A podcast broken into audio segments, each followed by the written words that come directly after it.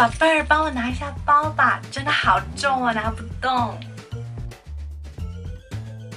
I'm very confident I can handle these bags myself. Okay, don't worry about it.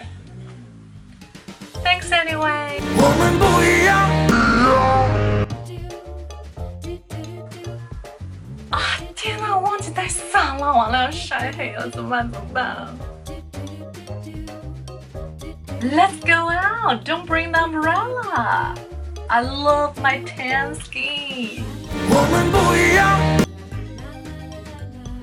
这位女同学，你是刚来上海吗？嗯你喜欢上海吗？嗯嗯。I like Shanghai.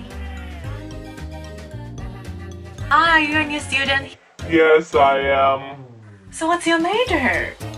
Yes, study movie. Well, that's cool. Have you seen the latest movie, The Shape of Water?